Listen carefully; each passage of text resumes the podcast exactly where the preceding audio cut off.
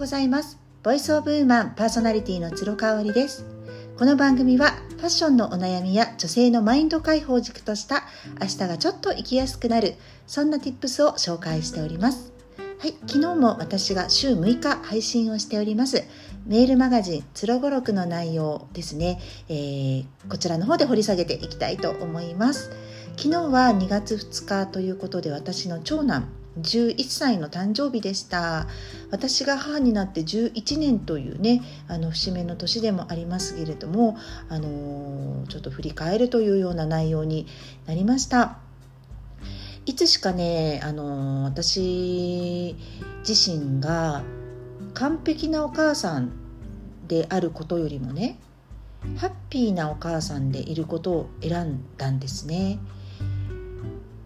まあ完璧って絶対無理だしねどんなに頑張っても完璧なお母さんって無理だしねっていうところで、まあ、諦めたっていうところもあるしあとはなんかこう目くじら立ててね一生懸命お家の中きれいにしたり美味しい料理作ったとしてもやっぱりニコニコしているお母さんがいる家庭の方が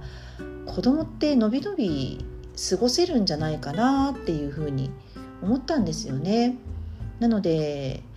あの子供産んで2ヶ月ぐらいで生後2ヶ月で神戸に来まして全然友達もいなかったしね家族とも離れてしまったのであの文字通り一人で子供を育てなくちゃっていうことで結構プレッシャーを一人で勝手に感じていたんですけれどもうーんまあやっぱりその期間は苦しかったですよね。子供ってねあの自分が蓋をしていたコンプレックスを無理やりこじ開けてくる存在なんですよ。よく子供って残酷だしっていう言葉聞くじゃないですか。それってそういうことかなって思っているんですよね。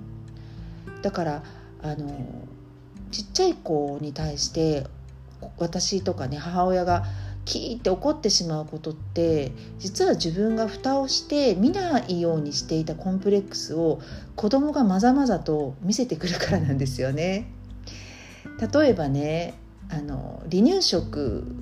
よく作りましたあの1人目の時だったのであの手作りでっていうことでねもう次男以降はあのオーガニックのもの買ってきてあげたりってことしてましたけれども長男の時は本当にねあのお昼寝してる間にキッチンに立ってずっと作ったりっていうことをしていたんですね。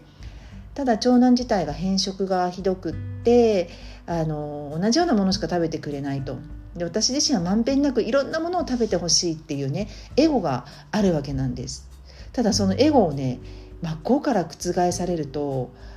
否定されると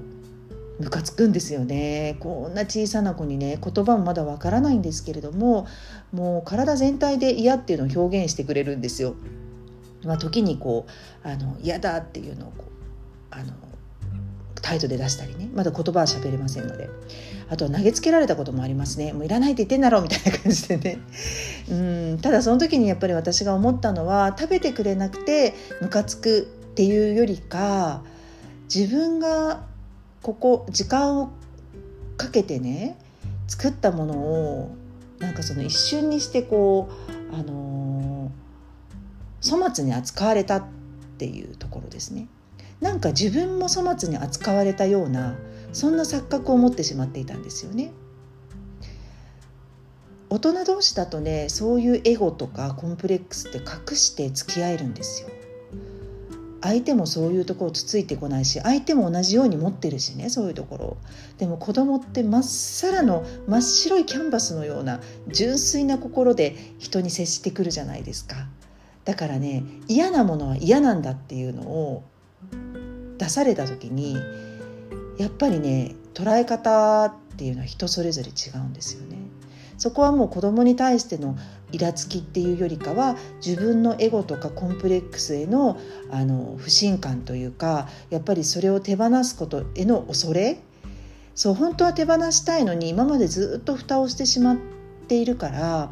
手放せなくなっちゃってるんですよね。もう自分の体の一部になっちゃってるっていうことあると思うんですよね。それをね気づかせてくれるっていうのが子どもの存在であったというふうに思っていますだからまあ言葉がしゃべれられ喋れるようになるとやっぱ子供ってすごいきついことでついてくるんですよね。ママは言ってることとやってることが違うとか自分たちにはこういうことを言うけどママだってやってないじゃないかっていうのをね言われるとおってなるんですよね言葉に窮してしまうっていう事態が起きるんですけどもう子供はそんな生意気なこと言ってるんじゃないのっていう人もいればそこであ本当だよなって気づく人もいるわけですよね。本当にね、あのー、学びが多いなという11年間でしたね。本当にあっという間だったって本人に誕生日の前日にね伝えたら僕もそう思うよって言ってました。僕もこの11年間あっという間だった気がするよって言ってましたね。あと9年で成人なんだって思うとすごく感慨深いなっていうふうに思いますし私はあの彼との関係はねこれからの方が良くなっていくかなと思ってるんですね。ちっちゃい時はね本当にあの感触持ちだったし大変でしたもう夜泣きもすごかったし病気がちだったしそれこそなんでこんな手がかかるんだろうってちょっと悩んだ時もありましたけれどもあの今となってはあの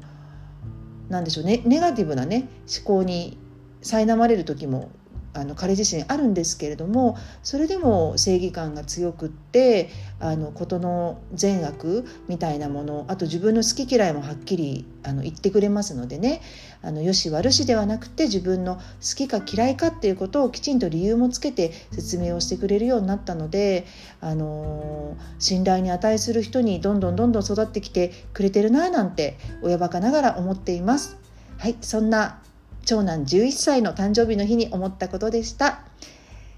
今日も最後まで聞いていただいてありがとうございました。えっ、ー、とね、あのー、今月末ぐらいに対談をお届けできると思います。すっごくね、あのチャーミングで、あの私も大好きな方にお会いしてお話を聞く機会が取れそうですので、ぜひぜひ楽しみに皆様お待ちください。またインスタグラム等々でもね告知をさせていただこうと思っています。ありがとうございました。